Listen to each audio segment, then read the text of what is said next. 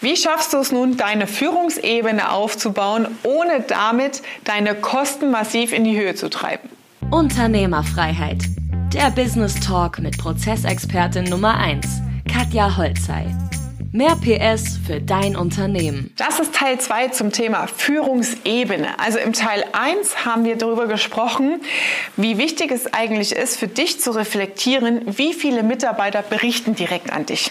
Also wie viel Kommunikationsaufwand und vor allem Koordinationsaufwand hast du als Geschäftsführer, wenn du noch im Hamsterrad feststeckst, um 20, 30 oder 70 Mitarbeiter den ganzen Tag die richtigen Antworten zuzuweisen und die Mitarbeiter zu koordinieren.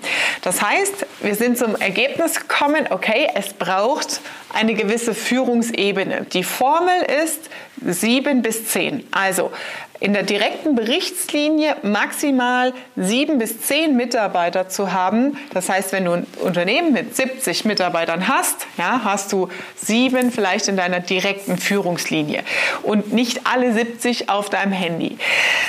Also, die Frage ist jetzt, Katja, hm, wenn ich jetzt eine Führungsebene reinziehe, dann ist das ja meistens mit einer Gehaltserhöhung verbunden und ich will eigentlich gar nicht irgendwie so einen direktiven Führungsstil haben mit Hierarchien. Das will ich nicht in meiner Firma. Ich will eine andere Kultur. Also es gibt verschiedene Prinzipien, wie du dich dieser ersten Führungsebene annähern kannst, ohne direkt einen riesen Fixkostensprung zu machen. Und dazu möchte ich dir ein paar verschiedene Modelle heute vorstellen, wie das gehen kann. Der erste Schritt ist, dass du aus komplexen Aufgaben, also Aufgaben, die du auf deiner To-Do-Liste hast, zum Beispiel konzeptionelle Tätigkeiten, ein Angebot schreiben für einen Kundenauftrag.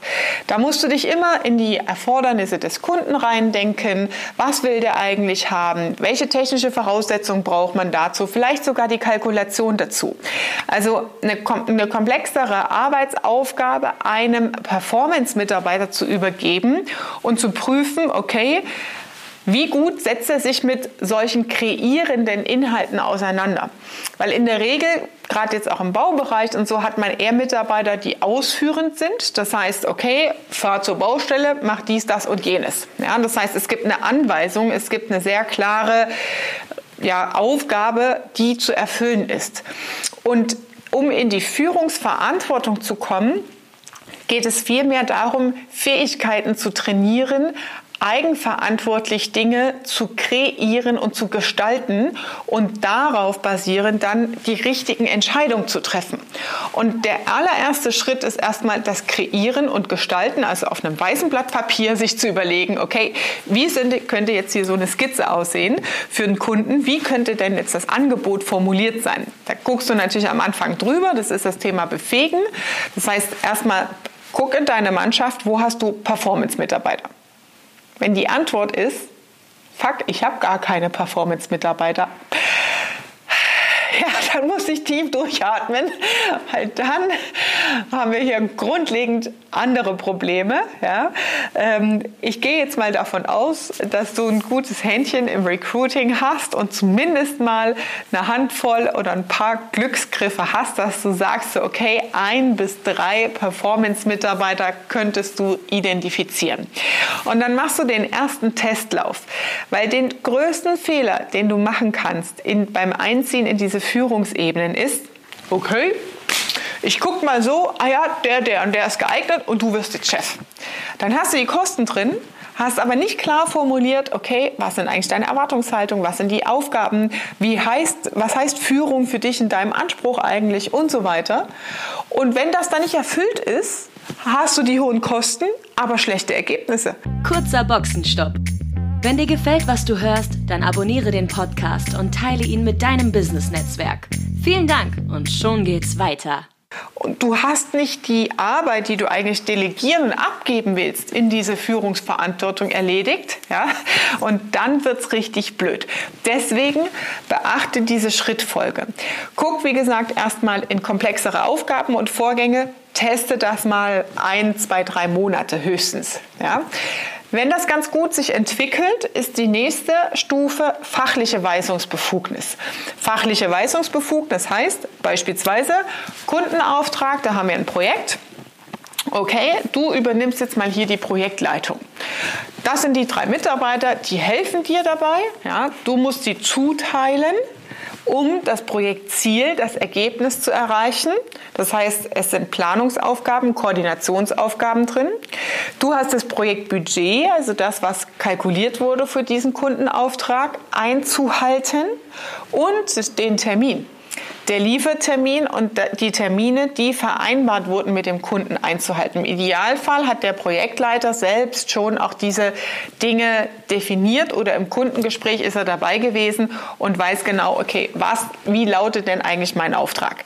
Das heißt, so eine Projektleiterfunktion umfasst eigentlich die also die Ressourcen Mensch, ja, die Mitarbeiter, umfasst die Kosten und die Terminplanung. Und das sind die drei wichtigsten Hebel, die man später in der Führungsrolle und auch in der Geschäftsführung grundsätzlich immer im Auge hat. Ja, wie läuft das Jahr zu Ende? Was sagt die Zeitachse? Ne? Wann muss ich was einteilen? Wie koordiniere ich die Ressourcen darauf hin? Wann hat jemand Urlaub?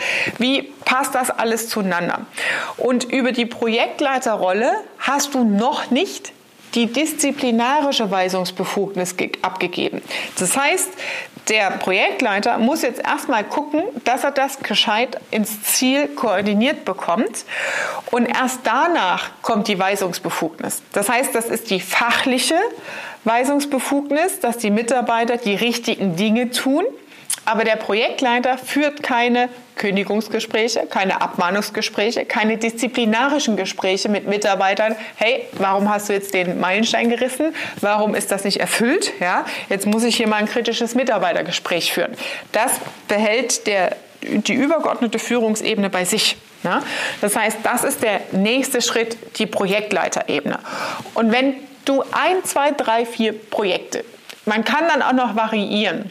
Also drei, vier Projekte, den mal durchlaufen lassen, damit du unterschiedliche Bewertungskriterien hast. Man kann dann auch noch mal variieren in Komplexität der Projekte. Also je nachdem, um was es geht. Beispielsweise Bauunternehmen, ja, ist so, okay, mach mal eine Badsanierung. Ja, ist halt ein Bad in, bei einem Kunden in einem Objekt. Wenn du aber eine Wohnanlage hast, wo 50 Bäder zu installieren sind, gleichzeitig mit einem Großbauaufträger, einem Großkunden, dann ist die Komplexität schon eine andere in der gleichen Rolle als Projektleiter. Ne? Also das heißt, du erhöhst den Komplexitätsgrad aus deinem Produktportfolio und damit hat der Projektleiter noch mehr Stress. Damit testest du den Stresspegel und sein Verhalten unter Stress. Und danach, wenn diese Stufen erst durchlaufen sind, kommt die disziplinarische Weisungsverantwortung, also auch Führung lernen ja, ein Führungsseminar mal besuchen, zu verstehen, okay, wie geht das denn überhaupt so, Mitarbeitergespräche führen, ja, Zielvereinbarungsgespräche, kritisches Mitarbeitergespräch, wo ist da der Unterschied? Ja? Ich sage halt immer frei Schnauze, frei raus, was ich will. Ja, ja. Funktioniert manchmal, aber manchmal auch nicht. Ähm, also daran zu arbeiten und dann zum Schluss wirklich auch die Position entsprechend dazu anpassen und dann auch wirklich in der Stellenbeschreibung den Titel glatt zu ziehen und dann auch diese Gehaltserhöhung anzupassen. Ja? Und das sind, wenn du jetzt mal drüber nachdenkst, das Beispiel, was wir hatten, du hast 70 Leute ne, und sagst so, pff, 70 ist ein bisschen viel, hm, hat die Katja vielleicht recht, gut, du überlegst dir jetzt mal fünf ja, oder sieben, das wäre natürlich ideal in deiner nächsten Führungsebene und dann können die fünf auf diesen verschiedenen Reifegraden, die ich gerade nannte, unterschiedlich intensiv halt schon Führungsaufgaben übernehmen, die du abgibst. Wichtig, ganz besonders wichtig ist, ganz klar deine Erwartungshaltung auch zu kommunizieren. Was heißt das? Ich will keine Nachrichten mehr auf meinem Handy haben. Ich will nur Dinge als Eskalationsebene, wenn etwas vom Baum geht oder kurz bevor es vor dem Baum geht. Klar definieren, welche Themen sollen noch bei dir landen. Weil sonst hast du nur einen Briefträger installiert, einen teuren Briefträger, der einfach die Information vom Mitarbeiter nochmal anders übersetzt, an dich heranträgt und du hast gar nichts gewonnen auf deiner Zeitachse. Ja? Also formuliere klar deine Erwartungshaltung an diese Rolle, bevor du in eine Gehaltserhöhung gehst gehst und diese Führungstitel auch vergibst. Also, das sind die verschiedenen Stufen, wie du anfangen kannst, deine nächste Führungsebene schrittweise aufzubauen. Das waren jetzt zwei Folgen zum Thema, wie schaffe ich es, aus dem Hamsterrad rauszukommen, indem ich mir eine Führungsebene installiere und welche Schritte, Abstufungen sind möglich, so eine Führungsebene aufzubauen. Und wenn du jetzt sagst, Katja, das ist genau das, was ich brauche, aber ich habe noch Fragen dazu, dann trag dich hier ein zum kostenlosen Konzeptgespräch und wir gehen deinen persönlichen Fahrplan durch. Das war Unternehmerfreiheit der Business Talk mit Prozessexpertin Nummer 1, Katja Holzhey. Du willst keine Folge mehr verpassen, um dein Unternehmen mit PS auf die Straße zu bringen? Dann abonniere jetzt den Podcast und folge Katja auf Instagram.